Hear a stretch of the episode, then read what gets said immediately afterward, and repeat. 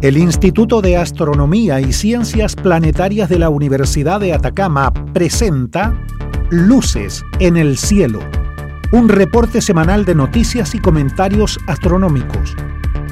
Con Katy Vieira, astrónoma y académica de la Universidad de Atacama, que nos trae además una agradable selección musical para amenizar este recorrido. Póngase cómodo porque ya comienza Luces en el Cielo. Hola amigos, hoy miércoles 6 de octubre de 2021 iniciamos nuestro programa Luces en el Cielo, nuestra cita semanal con la astronomía y el espacio exterior, media hora de noticias interesantes y un poco de música para disfrutar. En los micrófonos, quien les habla, Katy Vieira, en los controles, el señor Segundo Iriarte, bajo la dirección del señor Juan Soto, es hora de comenzar. Luces en el Cielo. Su cita semanal para expandir su universo un poco más allá. Amigos, damos inicio a nuestro programa número 7 con un poco de música. Hoy nuestro invitado estelar es el británico George Michael. Y la primera canción que escucharemos de él, uno de sus primeros éxitos cuando era parte del dúo Wham. Wake me up before you go go, despiértame antes de que te vayas.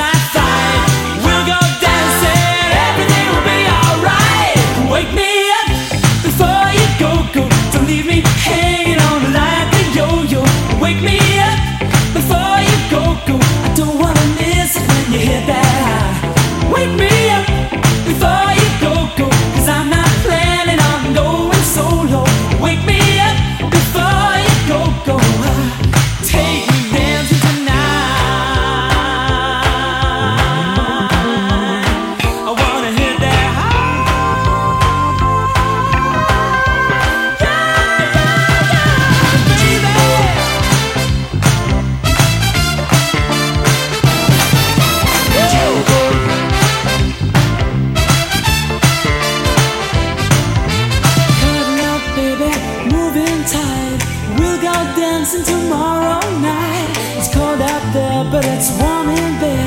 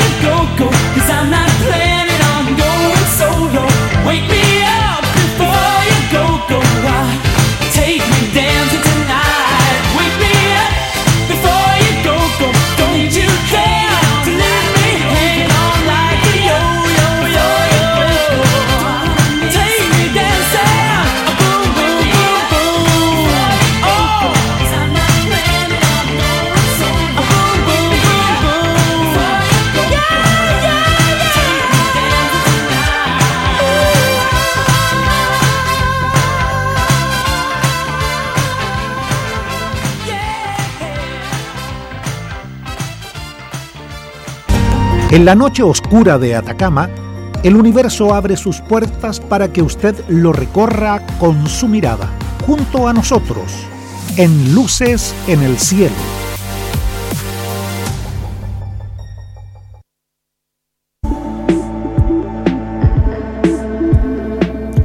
En nuestro primer segmento, hacemos un recorrido del cielo diurno y nocturno. Estamos en la semana número 40 del año. Hacia el oeste, Mercurio ya está muy difícil de ver, se ha ido acercando al Sol, así que está prácticamente sobre el horizonte cuando el cielo oscurece y resulta casi imposible verlo. Venus sí es fácil de ver todavía, un poco más arriba, brillante hacia el oeste. Se esconde bajo el horizonte a las 10-11 de la noche. Júpiter y Saturno visibles en la noche, comenzando bien arriba en el cielo, visibles hasta las 4 y 5 de la mañana respectivamente. La luna ayer estuvo de luna nueva y hoy comienza a crecer, pero está muy cerca del sol todavía. A las 8 de la noche ya se oculta bajo el horizonte, pero a esa hora acá en Copiapó todavía tenemos mucha luz de sol, así que es difícil de ver. Desde la 1 de la mañana visibles por el este, la estrella Sirio y la constelación de Orión. El Sol con dos grupos de manchas solares visibles, una de ellas capaz de producir estallidos de mediana intensidad. Recuerden, como siempre les decimos, no observarlo directamente, usar los lentes en buen estado del eclipse solar, si todavía los tienen, pueden usarlos para observar el astro rey siempre por un rato breve. Y en un día como hoy, el eminente astrónomo italiano Riccardo Giacconi hubiera cumplido 90 años, desafortunadamente falleció en el año 2018 ganador del Premio Nobel de Física, que por cierto ya anunciaron los ganadores del Nobel de Física de este año. Giacconi lo ganó eh, hace unos años, eh, fue pionero, lo recibió eh, por su trabajo en la astronomía en rayos X. Los astros emiten rayos X, pero nuestra atmósfera los filtra para nuestra protección. Así que para observar los rayos X que emiten los astros hay que mandar unos telescopios muy especiales, no son como los que conocemos aquí, son unos telescopios con unos diseños específicos y hay que mandarlos al espacio. Giacconi fue el pionero que diseñó los sensores apropiados para detectar y obtener imágenes en rayos X.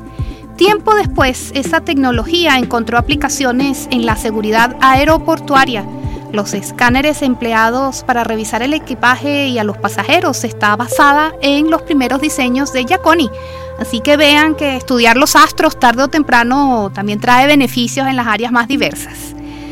Y recuerden amigos que nos pueden reportar su sintonía o enviarnos sus preguntas a través del correo electrónico radio.uda.cl. Luces en el cielo, la revista radial astronómica de Atacama, todos los miércoles a las 11 de la mañana por Radio Universidad de Atacama, 96.5 FM.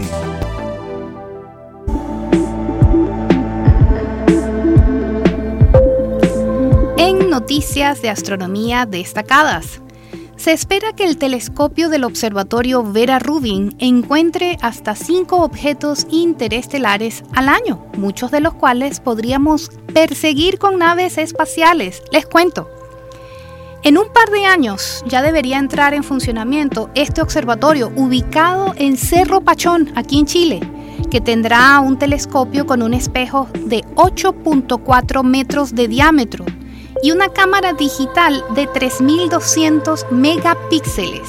Piense en que su celular tiene una cámara típicamente de 8 a 12 megapíxeles. Esta cámara va a tener 3200. Y una de las primeras cosas que los astrónomos quieren observar y descubrir con este tremendo detector son los objetos interestelares que han cobrado especial interés desde que Oumuamua atravesó nuestro sistema solar en 2017. Escuchen bien ese nombre, Oumuamua. Los astrónomos ya habían teorizado que nuestro sistema solar recibe la visita ocasional cada año de objetos interestelares, es decir, que no están atados gravitacionalmente al Sol, vagan libres por el espacio. Oumuamua es el primer objeto de este tipo jamás observado dando origen a numerosas especulaciones sobre lo que podría ser. un iceberg de hidrógeno, un trozo de un cuerpo similar a Plutón e incluso se dijo que podía ser un objeto artificial extraterrestre, los aliens. Independientemente de su verdadera naturaleza, la mera existencia de Oumuamua confirmó que los objetos interestelares son estadísticamente significativos en nuestra galaxia. Eso se vio reforzado por la detección de un segundo objeto un par de años después, que recibió el nombre de Borisov. Al igual que los cometas y asteroides del sistema solar, que contienen información sobre la formación de los planetas, los objetos interestelares podrían ser el equivalente pero de otros sistemas planetarios. Y aprovechando que estos objetos pasan por el sistema solar, podríamos obtener información sobre los componentes de los planetas extrasolares, los planetas que están en otros sistemas alrededor de otras estrellas, sin tener que viajar hasta estos. Para determinar cuántos objetos interestelares serían detectables por el telescopio Vera Rubin, los astrónomos realizaron una serie de simulaciones por computadora que generaron una población completa de estos objetos entrando en el sistema solar y luego agregaron las limitaciones de brillo y campo de observación del telescopio para estimar cuántos podrían ser detectados durante la campaña de observación del telescopio que durará 10 años. Sus números indican que hasta un 20% de los objetos interestelares serán detectados, que además estarían dentro del alcance de una misión de encuentro, es decir, daría chance de enviar una nave espacial robótica para llegar más cerca de ellos, siempre que existiera un cohete con suficiente potencia para alcanzarlo, algo que todavía no está disponible. En la actualidad, hay misiones en desarrollo con menos del 50% de la capacidad necesaria, pero las agencias espaciales continúan trabajando en ello. Bueno, y seguimos ahora con una segunda canción de nuestro invitado musical, George Michael, interpreta Freedom, Libertad.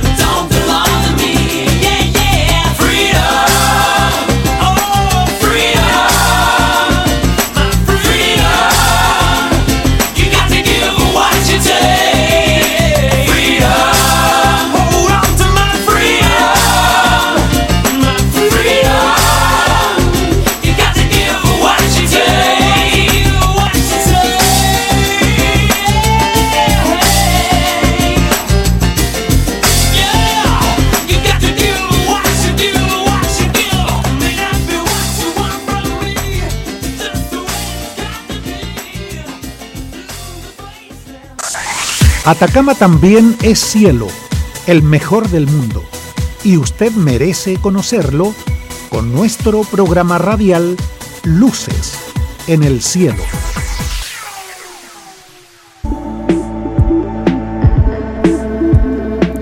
En nuestro segundo segmento informativo, Mientras la nieve aquí en la Tierra es de agua, en Marte es de dióxido de carbono. En el planeta rojo la nieve está hecha del llamado hielo seco.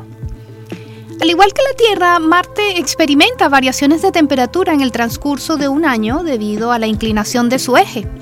En otras palabras, en Marte también hay estaciones, pero no son como la primavera, verano, otoño, invierno que conocemos acá. Además de nieve de agua, los casquetes polares marcianos también reciben una gran cantidad de dióxido de carbono congelado o hielo seco. Recientemente, un equipo internacional de científicos utilizó datos de la misión Mars Global Surveyor de la NASA para medir cómo crecen y retroceden los casquetes polares del planeta. Sus resultados podrían aportar nuevos conocimientos sobre cómo varía el clima marciano debido a los cambios estacionales. Lo que sabemos sobre los casquetes polares marcianos indica que están compuestos por tres partes. En la parte más profunda se encuentran los llamados depósitos de capas polares, que tienen un grosor de 2 a 3 kilómetros y están compuestos por hielo de agua y polvo. Luego viene el casquete de hielo permanente, que consiste en láminas de hielo de agua de varios metros de espesor en el Polo Norte y una lámina de 8 metros de espesor de dióxido de carbono congelado en el Polo Sur.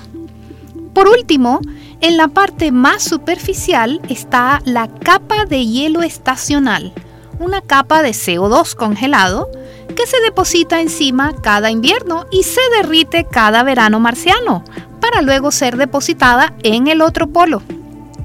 Cada año marciano aproximadamente el 30% de la masa de CO2 de la atmósfera está en vivo intercambio con las superficies polares a través de la deposición y o sublimación estacional. La acumulación estacional del hielo seco para formar estos casquetes polares puede verse afectada por las tormentas de polvo y los vientos. Durante un año marciano que dura más de 687 días terrestres, los cambios estacionales hacen que el dióxido de carbono atmosférico migre del polo norte al polo sur y viceversa. Estas acciones estacionales son responsables del transporte de grandes cantidades de polvo y vapor de agua, que da lugar a heladas y a la formación de grandes nubes tipo cirros visibles desde el espacio. Y también es responsable de notables rasgos geológicos marcianos, como el llamado terreno araneiforme o con textura de arañas, cerca del Polo Sur.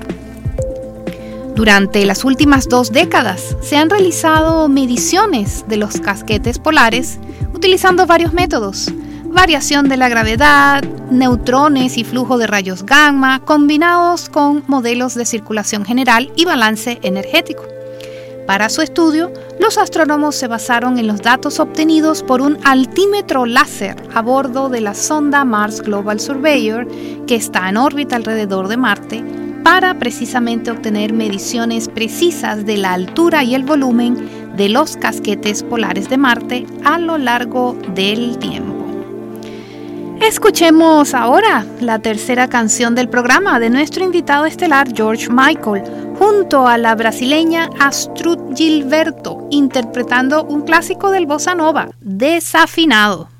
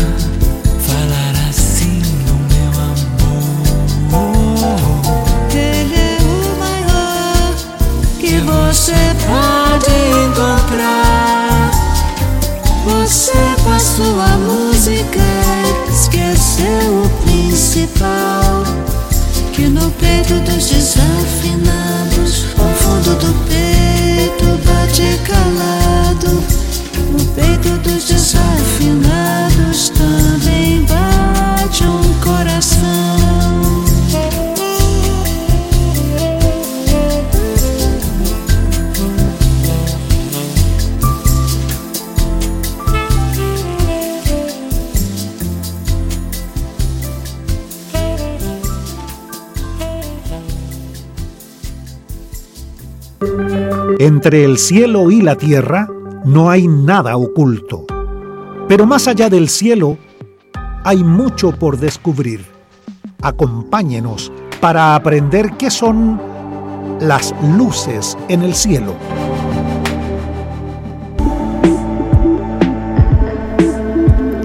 En nuestro tercer segmento de noticias, la luz solar que se filtra a través de las nubes de Venus podría favorecer una fotosíntesis similar a la de la Tierra en la atmósfera de este planeta, generando condiciones químicas potencialmente propicias para el crecimiento de microorganismos. El catedrático de bioquímica Rakesh Mogul es el autor principal de este estudio en el que se concluye que la fotosíntesis podría producirse en las nubes medias y bajas que reciben energía solar de forma similar a la superficie de la Tierra, aunque por mucho más tiempo, porque en Venus el día y la noche se extienden por 243 días terrestres. Más aún, se descubrió que la fotosíntesis podría continuar durante la noche venusina, gracias al calentamiento procedente de la superficie y la propia atmósfera.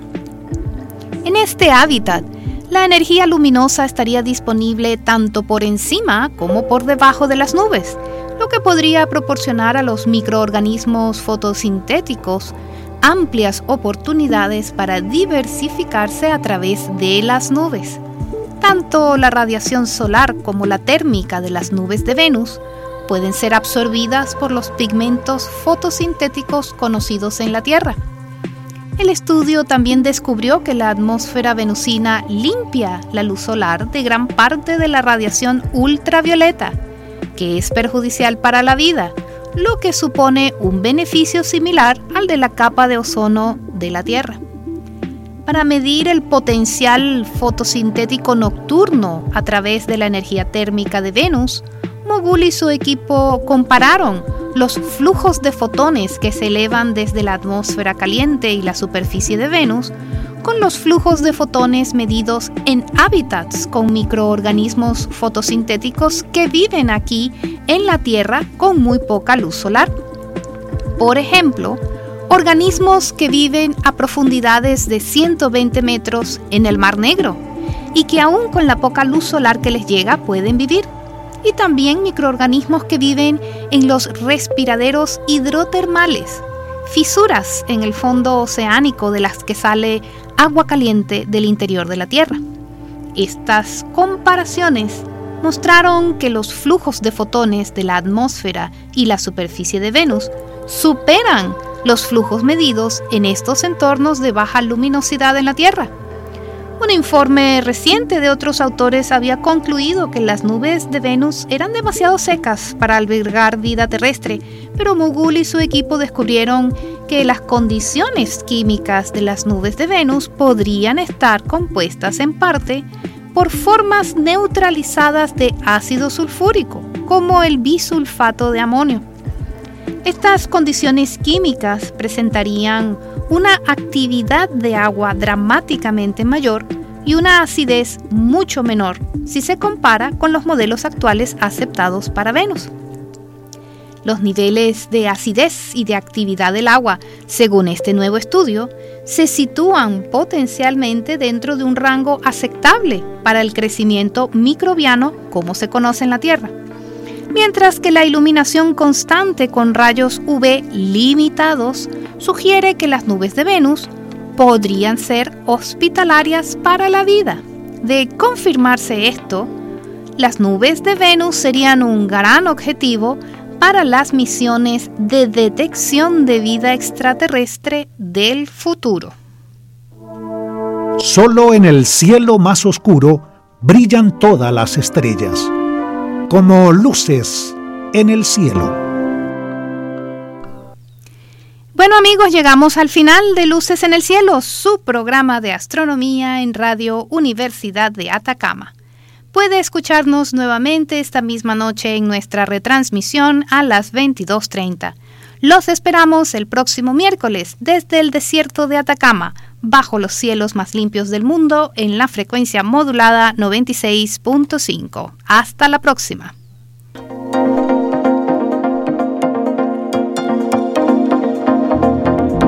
El Instituto de Astronomía y Ciencias Planetarias de la Universidad de Atacama presentó Luces en el Cielo con Katy Vieira. Te esperamos el próximo miércoles en este mismo horario por Radio Universidad de Atacama 96.5 FM. Luces en el Cielo, su cita semanal para expandir su universo un poco más allá.